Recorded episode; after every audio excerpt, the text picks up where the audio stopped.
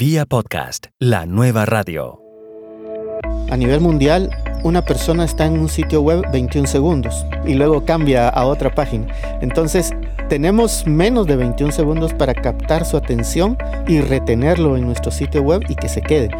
Si la página carga muy lento, uno hace clic en otra cosa y se perdió esa visita. Si la persona mira que su página web o, la página que uno está visitando carga rápido, pues entonces ya se queda y se queda viendo otras cosas ahí mismo. Una página debería cargar por lo menos en 0.8 segundos. Si se pudiera más rápido, pues es mejor, pero no más de un segundo. Porque si de los 21 ocupamos 10 en que cargue, ya nos perdimos la mitad del tiempo que pueda estar él, ¿verdad? ¿Cuáles son los principios básicos para tener un sitio web adecuado para un podcast. Producir un podcast no es fácil. Mantener una página web tampoco lo es. Dialogamos hoy sobre podcasting y webs con Pepe Barrascut Ortiz. Pepe es guatemalteco, diseñador gráfico, consultor de proyectos y tecnologías para la web y podcaster. Hola, ¿qué tal? Les saluda Melvin Rivera Velázquez con otra edición de Vía Podcast. En este programa aprenderá cómo usar la nueva radio en su estrategia de marketing digital. Vía Podcast. Vía podcast. Vía Podcast es la nueva radio. Pepe, ¿cómo ves el podcasting en Guatemala? Pues en este momento está un poco dormido. Son muy pocas las iniciativas que se han hecho de, de podcast y empiezan y a los pocos episodios se, se mueren, digámoslo así, porque ya no hay una motivación que los, que los haga seguir. La mayoría de estas iniciativas han sido hechas por profesionales del, del campo, de la radio, de la televisión, algunos periodistas, pero cuando ellos empiezan a ver de que es mucho el trabajo que hay que hacer y no hay una retribución económica, entonces simplemente dejan por un lado el, el proyecto y, y, y se pierde. A nivel de Centroamérica yo creo que estamos muy similares. En otros países, en El Salvador, conozco a dos buenos podcasters. Hay uno que ya tiene más de 10 años de, estar publicando, tiene arriba de los 500 episodios. En Costa Rica hay uno. ¿Cómo se llama ese de 500 episodios? La Charamusca, lacharamusca.com.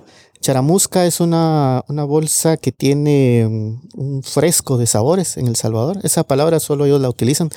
Y también se utiliza para una conversación informal. Entonces, cuando hay dos o tres o cuatro amigos platicando, están charamusqueando o platicando. Y es precisamente lo que ellos hacen. Se reúnen en la casa de uno, en una mesa redonda, tienen sus micrófonos y empiezan a hablar del tema que salió del día, ¿verdad? O de la semana. Comentan de, de todo son, eh, ellos son empresarios importantes ahí en El Salvador. Sin embargo, cuando están en el podcast son, son como los amigos de todos, ¿verdad? Lo que quisiéramos tener. Y tienen una comunidad muy grande de escuchas en El Salvador y, y en Estados Unidos también, de salvadoreños allá. Ellos han logrado monetizar el, el, podcast de una forma muy artesanal, digamos, y un poco pequeña, pero, pero lo han logrado monetizar y yo creo que ese es un buen ejemplo para el, para el resto de podcasters. ¿Cómo lo han logrado?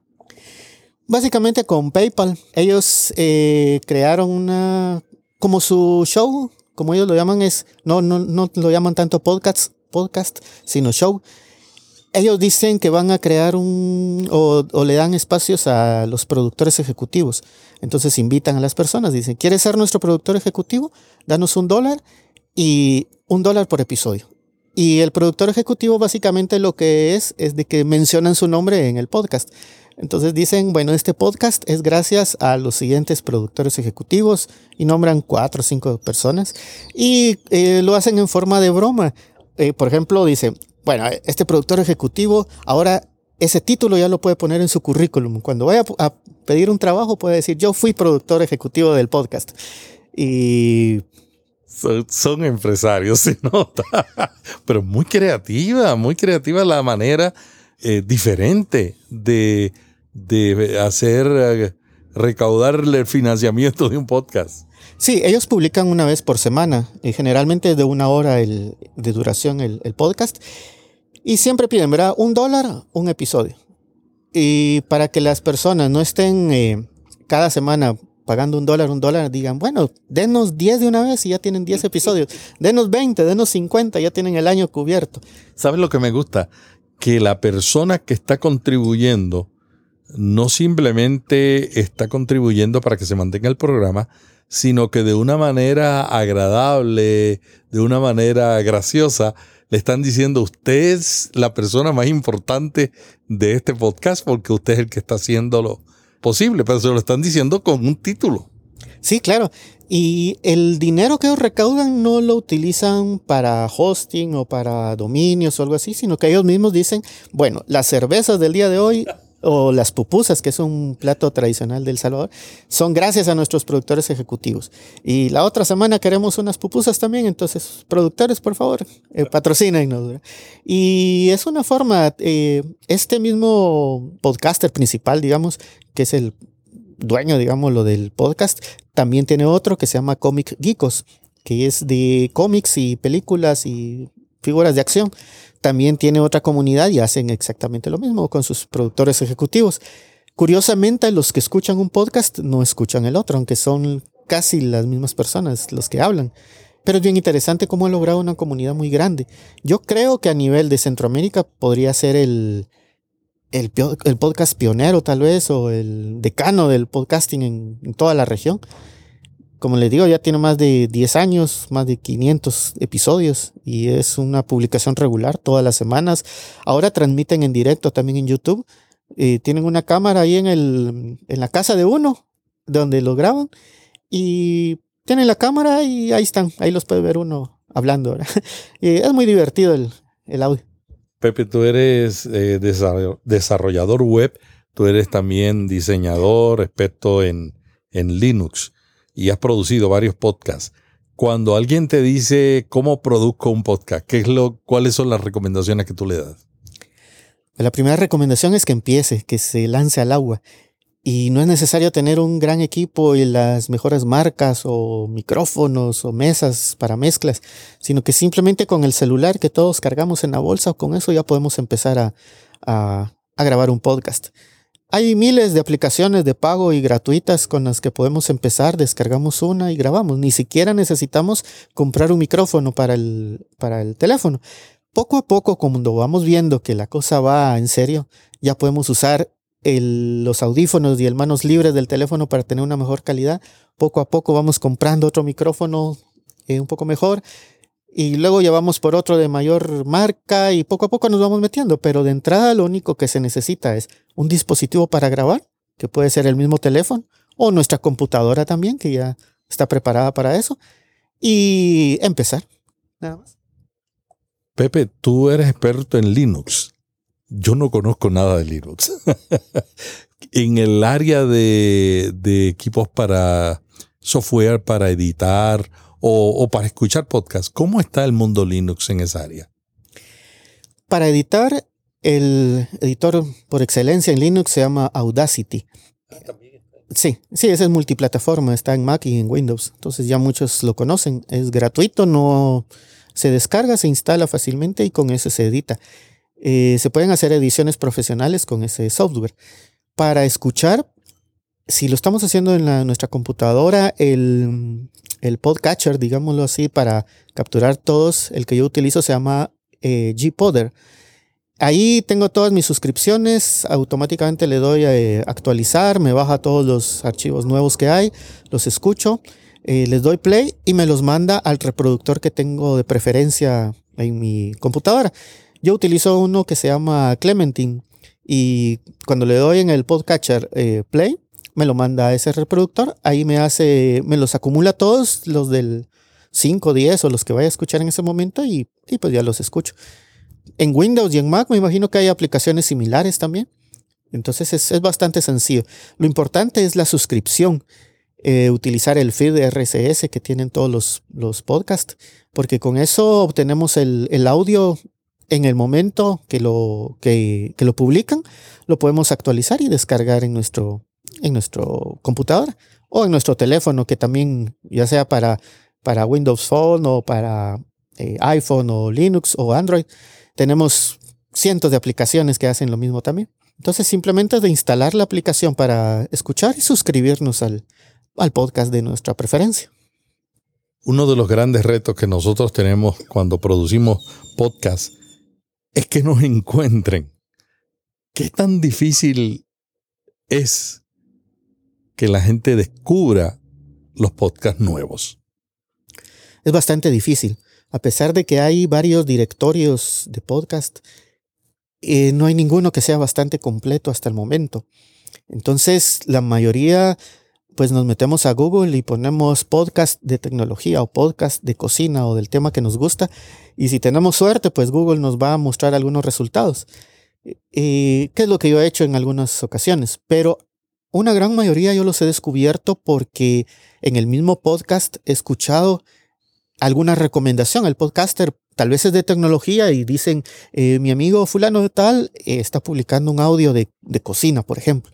Entonces me llama la atención y digo, bueno, vamos a ver qué, qué hay. Y me doy cuenta que en la página de eh, donde publica esos podcasts, probablemente también publica de otro tema o, o él mismo me recomienda otro y así se va como una bola, digamos, de recomendación en recomendación, que no es lo más ideal ni lo más rápido, pero por el momento es lo único que tenemos. Una vez tú tenías un directorio de blogs de Guatemala. Eh, ¿No te has animado para hacer un directorio de podcast?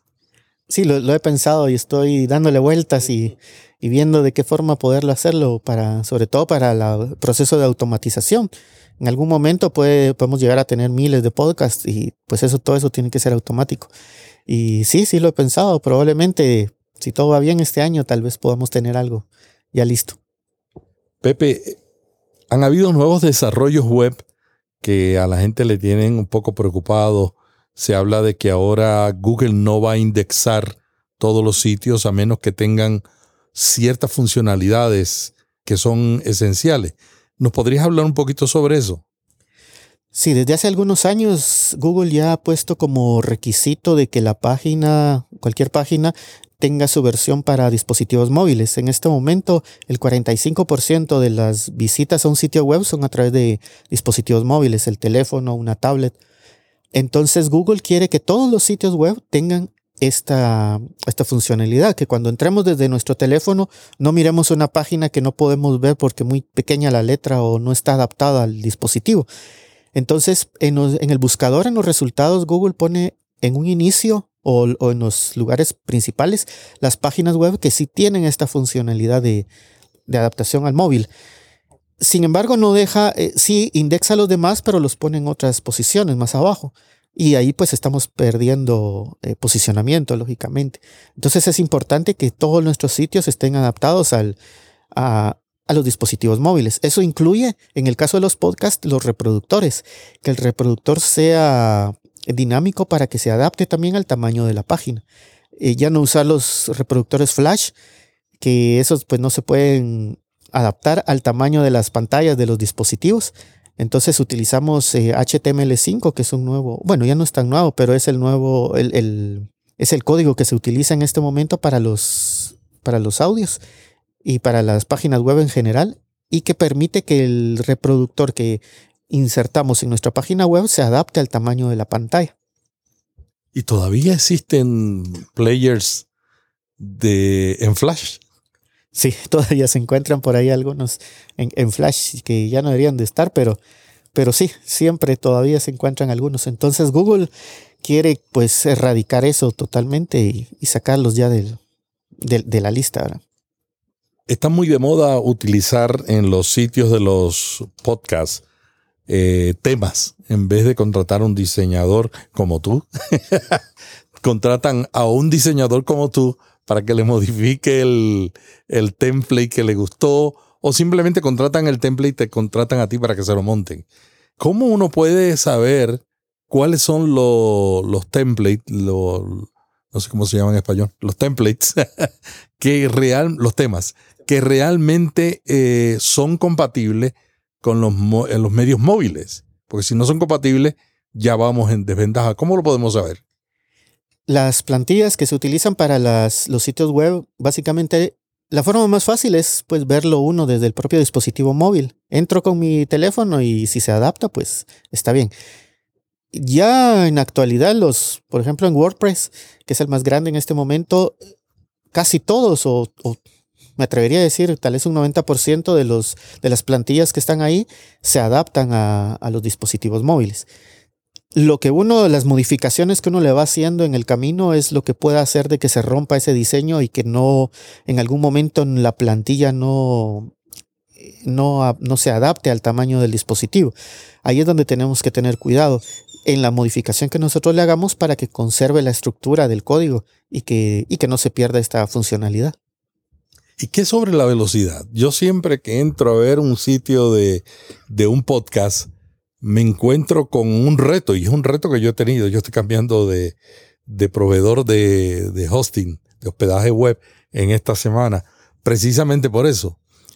¿Qué tan importante es la velocidad? ¿Cuánto debe, cuántos minutos o, o, segundos, no sé, debe tomar un sitio web de un podcast para bajar en un sitio móvil para que la gente realmente se enganche? Nosotros, en promedio, a nivel mundial, una persona está en un sitio web 21 segundos. ¿Cuánto? 21 segundos. y luego cambia a otra página. Entonces, tenemos menos de 21 segundos para captar su atención y retenerlo en nuestro sitio web y que se quede. Si la página carga muy lento, uno hace clic en otra cosa y se perdió esa visita. Si la persona mira que su página web o, la página que uno está visitando carga rápido, pues entonces ya se queda y se queda viendo otras cosas ahí mismo. Una página debería cargar por lo menos en 0.8 segundos. Si se pudiera más rápido, pues es mejor pero no más de un segundo. Porque si de los 21 ocupamos 10 en que cargue, ya nos perdimos la mitad del tiempo que pueda estar él, ¿verdad? Entonces, eh, lo más rápido posible que cargue, aunque eh, intervienen muchos factores, no es solo el servidor donde está hospedado, sino la velocidad que tiene el usuario de Internet. Puede ser que no tenga 4G, sino 3G o, o menos tal vez, o que no tenga buena recepción, o que el teléfono se haya quedado sin memoria por muchas aplicaciones, entonces es más lento, o la computadora también. Entonces todos esos factores eh, influyen. Pero nosotros en el lado del servidor debemos de hacer que cargue lo más rápido posible para que cuando él pida la información, ahí esté inmediato. Que no se pierda esa visita porque nosotros servimos muy lento el contenido. Lo importante es tratar, si es en el caso de WordPress, tratar de quitar la mayor cantidad de plugins que, que se puedan. Normalmente nosotros le ponemos un plugin para esto, un plugin para Facebook, un plugin para eh, Twitter, para cuanta cosa bonita que nos gusta, le vamos poniendo plugin. Entonces esos plugins lo que hacen es que el código se vuelve muy pesado, por decirlo así, y tarda más. Muchas de esas funciones como por ejemplo agregar el botón de me gusta de Facebook, se puede hacer con una simple línea de código y no es necesario instalar todo un plugin para, para hacer eso. Y con eso nos ahorramos mucho, mucho código haciendo que la página cargue mucho más rápido. Entonces tú recomendarías que si vamos a hacer un, un, sitio web para el podcast, que tratemos de evitar los plugins y compremos el tema ya con la plantilla ya con esas funcionalidades o contratemos a un, a un experto como tú para que le añade esas funcionalidades en vez de un plugin. Sí, si ya queremos hacerlo más profesionalmente, entonces contratemos a una persona. Hay algunos plugins que reúnen varias de estas cosas. Entonces, eh, si necesitamos realmente instalar un plugin, pues instalemos este que nos junta en uno solo lo de 5 o 6, por ejemplo. ¿verdad? Entonces instalamos uno y nos evitamos 6 más que van a hacer lo mismo. WordPress ha sacado uno que se llama Jetpack, que es muy bueno, que, bueno, yo lo recomiendo. Básicamente con ese plugin que uno tenga ya sale uno de, de, de todo o lo principal. Y pues las modificaciones, si uno no sabe lo que está haciendo, como dice el refrán, ¿verdad? Hágalo con la supervisión de un adulto. Entonces, en este caso, hágalo con la supervisión de alguien que sí sabe, porque muchas veces cambiamos algo del código y rompemos todo el, el funcionamiento de nuestra página web. Pepe, tú sabes mucho de, de, la web y sabes de podcasting. Muchos podcasters están dudosos si invierten más dinero, porque es una mayor inversión, transcribiendo las notas, transcribiendo una entrevista, por ejemplo, de un podcast, para mejorar el CEO de su sitio. ¿Vale la pena ese esfuerzo o no tiene ningún sentido? ¿Qué tú opinas? Si lo estamos haciendo profesionalmente, yo creo que sí, vale la pena hacerlo, porque vamos a mejorar mucho el posicionamiento en todos los buscadores. Sin embargo, sí es un trabajo muy grande el que, el que implica eso. ¿Qué quieres decir hacerlo profesionalmente? que me voy a dedicar exclusivamente al podcast. Si, lo uso, si yo grabo podcast como un hobby o, porque es algo que me gusta, pero no estoy buscando eh, una mi representación de eh, como darme a conocer profesionalmente a través de eso o dar a conocer mis opiniones más que a, mis amigos, por ejemplo, sino que quiero llegar a más personas. Entonces, eh, ahí me refiero a la parte profesional. Si yo lo grabo porque quiero comentar, me parece bonito y divertido, o simplemente quiero comentarlo, cosas que me pasan, pues no es necesario. Es mucho el esfuerzo que se utiliza para transcribir un podcast, que si yo no lo hago porque estoy recibiendo una remuneración, sino porque es un hobby, entonces me voy a cansar muy rápido, ya no lo voy a hacer. Personalmente, en mis podcasts no me veo a mí mismo haciendo eso, porque realmente es mucho. Si fuera un podcast de unos 10 o 15 minutos, probablemente sí pero sabemos que la mayoría de podcasts están entre la media hora, a veces una hora. Hay unos que son hasta de cuatro horas. Y no me imagino a alguien escribiendo cuatro horas de, audio ahí, pero, pero pudiera ser, ¿verdad? Hemos mencionado la importancia de un sitio web para un podcast. Hemos mencionado la velocidad. Hemos mencionado también la importancia de no tener players que sean en el formato flash. ¿Qué otra cosa tú le recomendarías a una persona que quiere tener un sitio web para su podcast que realmente contribuya a traer más oyentes? Cuando nosotros hacemos la entrada donde vamos a publicar el, audio, que puede ser en nuestro propio blog o incluso en... Hay muchos que utilizan iBooks y lo publican directamente en Facebook o en Twitter o en cualquier otra red social. Utilizar ciertas palabras claves de lo que se va a tratar, una pequeña introducción, muy, un, texto muy corto de unas dos o tres líneas diciendo, en este episodio vamos a hablar de tal cosa o vamos a hablar con tal persona, hoy toca hablar de, qué sé yo, ¿verdad? ¿De qué se trata? Para que la persona que lo va a leer en cuatro o cinco palabras sepa de qué se trata, le vendamos la idea, lo convenzamos y le dé play, que es lo que nosotros queremos al final, que le dé clic a ese botoncito para que reproduzca nuestro audio. Algo que, muchas veces se deja eh, por un lado, especialmente cuando grabamos con aplicaciones en nuestros teléfonos, es que no aprovechamos el metadata que va en, en, los audios.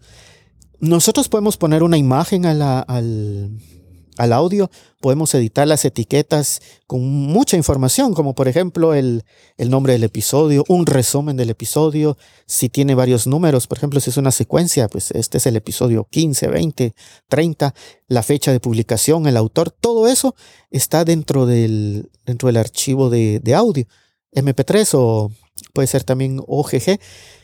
Y cuando nosotros lo reproducimos en nuestros players del teléfono, en la computadora, podemos ver toda esa información que nos sirve incluso para buscar nuestros audios dentro de nuestro dispositivo. Estamos en nuestra computadora y si tenemos, por ejemplo, yo que tengo 72 podcasts en este momento a los que estoy suscrito y quiero encontrar alguno, y a qué horas me pongo a buscar uno por uno, pero si están las etiquetas de todos los audios, pues entonces simplemente pongo la fecha o el título o el tema y me aparece ahí el, audio. Entonces, no desaprovechemos ese recurso muy importante, se edita fácilmente y ayuda también al posicionamiento, porque Google y los demás buscadores sí leen esa metadata.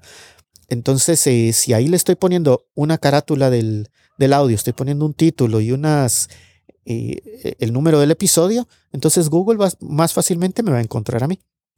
Pepe, ¿cuáles son los errores más comunes que tú ves en los sitios web de los podcasts que escuchas? Porque tú escuchas cuántos podcasts? Dijiste 72. Yo creía que yo tenía muchos. Bueno, afortunadamente los 72 no publican todos los días, si no, no los podría escuchar.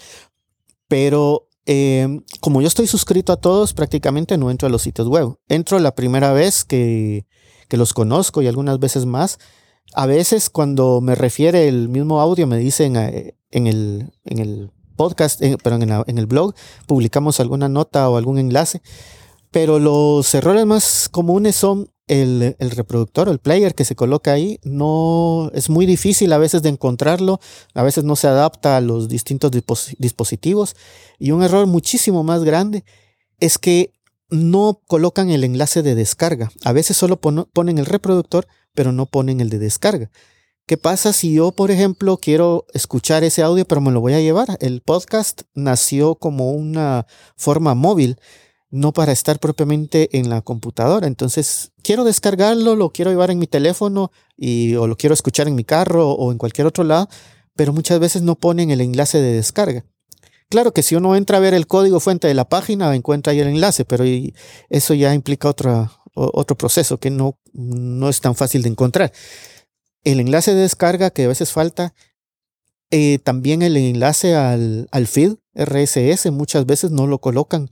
Entonces uno tiene que estar averiguando, enviando un mensaje por Twitter o por correo al autor del, del, blog.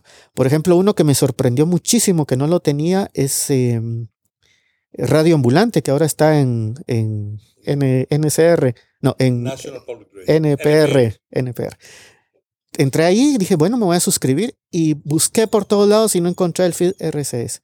Dije, no puede ser que un podcast de esa magnitud, primero en español que está en la radio pública de Estados Unidos, dije, no puede ser. Mandé un tweet a, uno de los eh, autores de ahí y me contestó y me dijo, aquí está y, ya me lo envió. Pero yo tenía el interés de, quererme suscribir, pero alguien que pasó de casualidad y no lo mira a la mano, simplemente lo deja y pierden a un oyente ahí. También he visto muchos donde está la entrada del, podcast, explican de qué se va a tratar el audio, muy bonito todo. Y luego dicen, para escuchar el audio, hagan clic aquí. Le doy clic aquí y me manda a, Evox o me manda a, a cualquier otro eh, lugar de hospedaje de audios. Entonces digo, si ya estoy en la página, ¿por qué no clic aquí y empiezo a escuchar de una vez? Sino que me mandan a otro lado y en ese otro lado tengo que volver a hacer otros clics. Y recordemos lo que te decía, uno está 21 segundos en promedio. Y sin esos 21 todavía tengo que estar haciendo otras cosas. Miremos lo que hace Google de simplificar pasos, de ahorrarnos clics, de que si antes lo hacía en 5 clics, ahora que lo haga en 3 y mejor si lo hago en 2. Por ejemplo, el iPhone. ¿Cuántos botones tiene el iPhone? ¿Verdad? Hay muchos dispositivos, muchos teléfonos ahora cada vez tienen menos botones para que sea mucho más fácil, que no tenga que estar marcando eh, tantos clics. Eh, ¿Qué fue lo que le pasó a BlackBerry con su, con su teclado que tenía ahí en la pantalla? Vinieron los teléfonos que no tenían teclados y mataron al BlackBerry. Entonces, igual pasa aquí. Entre menos clics tenga que hacer yo para empezar a escuchar, es mucho mejor. Pero también es un error grande eh, poner el autoplay porque no es agradable que yo entre a una página y empiece a reproducirse el audio y escuchar y uno no sabe ni por dónde ponerle pausa. Y uno para apagando las, las bocinas del, de la computadora o bajándole el volumen al teléfono porque no, no sabe uno por dónde parar, ¿verdad? Entonces, poner el reproductor a la mano, fácil, enlaces de descarga, enlaces del feed, métodos de contacto. Es, es increíble que a veces no ponen el correo o una cuenta de Twitter o si ponen la cuenta de Twitter o de Facebook o cualquier otra, a veces uno escribe y no contestan. Entonces, mejor no pongan tantas redes sociales, pongan una, pero la que van a contestar. Pues eso sería básicamente los principales errores. Mientras más clics hay, más posibilidades hay de perder al oyente. Yo cuando me, tengo que hacer clics, por lo general no los hago, me voy. Digo, nah, yo no tengo tiempo para esto. Pepe, eh, cuéntanos sobre los certificados de seguridad. Algunos sitios, veo cada día más lugares con certificados de seguridad, inclusive lugares que no, no hacen transacciones de tarjeta. ¿Qué valor tiene eh, tener un, sitio con certificado de seguridad? Para empezar, esto tiene un costo adicional eh, a nuestro hosting. Dependiendo del registrador del dominio, puede costar 15 dólares, 20 o más al año por tener este certificado.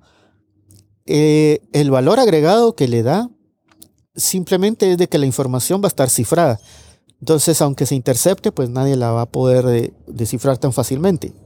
En cuanto a posicionamiento, puede ser de que Google le dé un poco de preferencia a estos sitios, aunque no sé personalmente que haya una posición oficial de Google diciendo de que así va a ser. Así que eh, si no tenemos el certificado, certificado de seguridad, pues simplemente pues no, no, no pasa nada, ¿verdad? No nos quita actualmente, no nos quita posicionamiento ni nos quita visitas. De hecho, las páginas cargan un poquito más rápido. No es una diferencia grande, pero sí es un poco más rápido porque en, la ruta que atraviesa del servidor a nuestra computadora es un paso menos que tiene que hacer la página web, que es el certificado precisamente y la encriptación.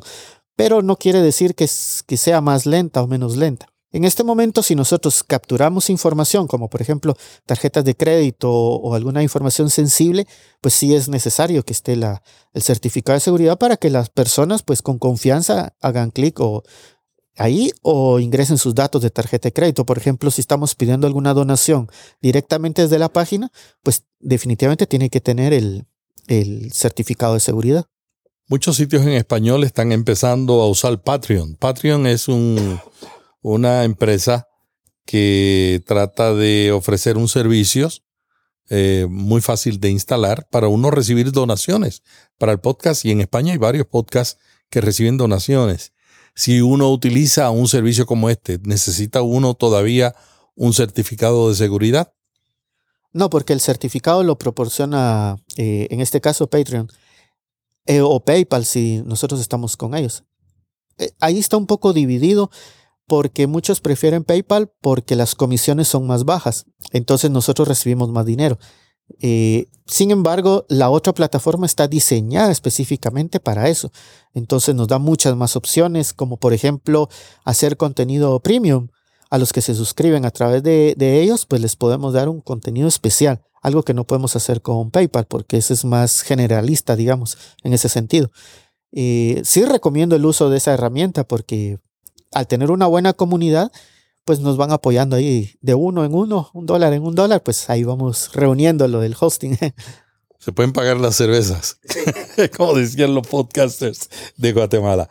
Fefe, tú eres un, un fanático del podcasting y eres también un fanático de los podcasts, porque escuchas una cantidad grande de podcasts. Cuando alguien te, se te acerca y dice, Pepe, ¿qué es ¿Qué es un podcast? ¿Qué tú le dices? Es un poco difícil explicarlo, que a veces nosotros mismos como podcasters no lo tenemos muy claro a veces. Yo simplemente les digo, ¿han visto Netflix? ¿Han visto YouTube? Es exactamente lo mismo, pero con audio. Es el audio bajo demanda. Nosotros tenemos un audio que podemos descargar y escucharlo cuando queremos, en el momento que queramos, las veces que queramos, igual como funciona YouTube.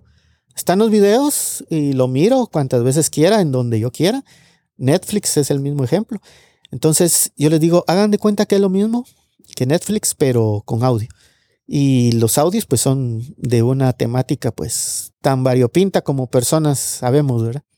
¿Cómo ves el podcasting de habla castellana comparado con el de Brasil? Porque tú me dices también que sigues podcast en portugués. ¿Cómo ves? ¿Ves alguna diferencia entre, entre lo que está pasando en Brasil con lo que escuchas que está pasando en América Latina? Sí, en Brasil hay algunos podcasters que tienen millones de oyentes. En América Latina no conozco yo, o en España incluso, no conozco ningún podcast que pueda decir que tiene esa cantidad tan grande de oyentes. Incluso en Brasil hay podcasts más importantes en, cuanto a cantidad de oyentes que en, Estados Unidos, que Estados Unidos pues tiene muchos, muchos podcasts y muchos oyentes. Eh, incluso el podcast que dio a conocer el podcasting a nivel mundial, eh, Serial, con cualquier cantidad de oyentes, hay algunos de Brasil que casi están a ese mismo nivel en cuanto a escuchas y reproducciones. Es una comunidad muy grande allá. Exactamente por qué, no sabría decirlo. Sin embargo, yo creo que ha de ser por, los, por la facilidad y los costos de la tecnología allá, la facilidad de la conexión a Internet, la penetración que tienen y la facilidad de poder encontrar, de comprar teléfonos que puedan usarse para eso y escucharlo. La mayoría pues escucha a través de su dispositivo móvil. Y sobre todo porque ellos, aunque no son profesionalmente, o perdón, aunque no son profesionales en el sentido de que tienen un salario o cobran por, por hacer sus shows, ellos hacen, eh, eh, ellos sí lo manejan de forma tan seria el podcast, se reúnen en ciertas horas, publican el día que van a, que dicen que van a publicar. Entonces yo ya sé que si hoy es jueves, por ejemplo, hoy es viernes, hoy es lunes, ese día sale mi podcast favorito a tal hora. Y yo sé que a esa hora ahí está mi podcast. En español todavía nos falta mucho eso, o en Latinoamérica, porque a veces lo publico, yo digo que publico el lunes, pero el lunes empieza desde las 0 horas y termina a las 23.59. Entonces en ese rango de tiempo probablemente esté mi audio, si no es que al día otro día. A veces no tenemos nuestra... La, la, secuencia no lo hacemos tan, tan seguido empezamos con mucho ánimo, pero después nos vamos a las dos, tres semanas, al mes, a los seis meses. Entonces dejamos de, crear la comunidad. Entonces los oyentes que teníamos, que poco a poco empezamos con nuestros amigos, los amigos de nuestros amigos y de repente ya hay gente que no conocemos y que nos está escuchando, pero si perdemos esa frecuencia, perdemos a los oyentes también. Pepe, es una alegría y un privilegio habernos encontrado. Pepe es miembro de la comunidad Solo Podcasting, es desarrollador web, es diseñador, es experto en Linux, es podcaster y es oyente de podcast. Porque cuando uno hace podcast, por lo regular, uno también oye muchos podcasts. ¿Algo más que quisieras añadir como recomendación a los podcasters antes de terminar esta entrevista? Pues que no se pierda el ánimo y que sigámoslo haciendo que lo hagamos siempre con, con el entusiasmo, que empezar el podcast es fácil, continuarlo es lo difícil. Entonces, continuémoslo. Si ya lo empezamos, pues sigamos. No nos pongamos metas tan grandes en un principio, como por ejemplo comprar mucho equipo que a la larga tal vez ni lo sabemos usar bien. Y eso en lugar de ayudarnos nos entorpece la producción del podcast. Empecemos con algo sencillo, compartámoslo con nuestros amigos, cercanos, ellos se lo pasarán a otros y que nuestro contenido sea original, sea sincero, sea agradable de escuchar. Y con eso pues ya tenemos la mitad del camino avanzado. Dos cositas y con esto terminamos. ¿Cuál es tu próximo proyecto de podcast? Mi próximo proyecto es un podcast que se va a llamar Una semana, un libro. Y todas las semanas pues voy a publicar una reseña de un libro que haya leído recientemente, dando mis opiniones personales sobre eh, e, ese libro en particular, si me gustó, qué no me gustó. Muchas veces en las reseñas solo oímos cosas bonitas, pero también hay cosas que tal vez no son tan agradables. Por ejemplo, en el caso de los libros, tal vez lo sentimos muy aburrido o muy largo o muy corto. Entonces, pues todas esas opiniones personales las voy a ir transmitiendo en este, en este podcast. Yo recomiendo que algo que he aprendido con la experiencia, Pepe, y es que normalmente uno dice, toda la información está en Google, y entonces uno no sabe montar un sitio web, y uno dice, yo lo puedo aprender en Google, y es cierto, lo podemos aprender en Google, pero a, mí me ha pasado que me ha costado más tiempo y me ha costado más, me ha costado más aprender en Google que contratar un diseñador que me resuelva los problemas en menos tiempo. Yo les recomiendo que si usted tiene algún proyecto de, de un sitio web para su podcast o necesita eh, ayuda, se comuniquen con Pepe. ¿Dónde te pueden conseguir?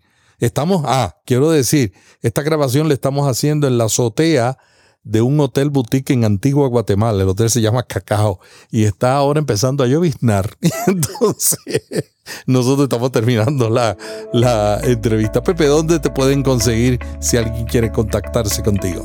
Eh, a través de mi nombre, Pepe Barrascout, en todas las redes sociales, Facebook, Twitter, Google Plus, eh, YouTube, o en mi sitio web más fácilmente, quechilero.com.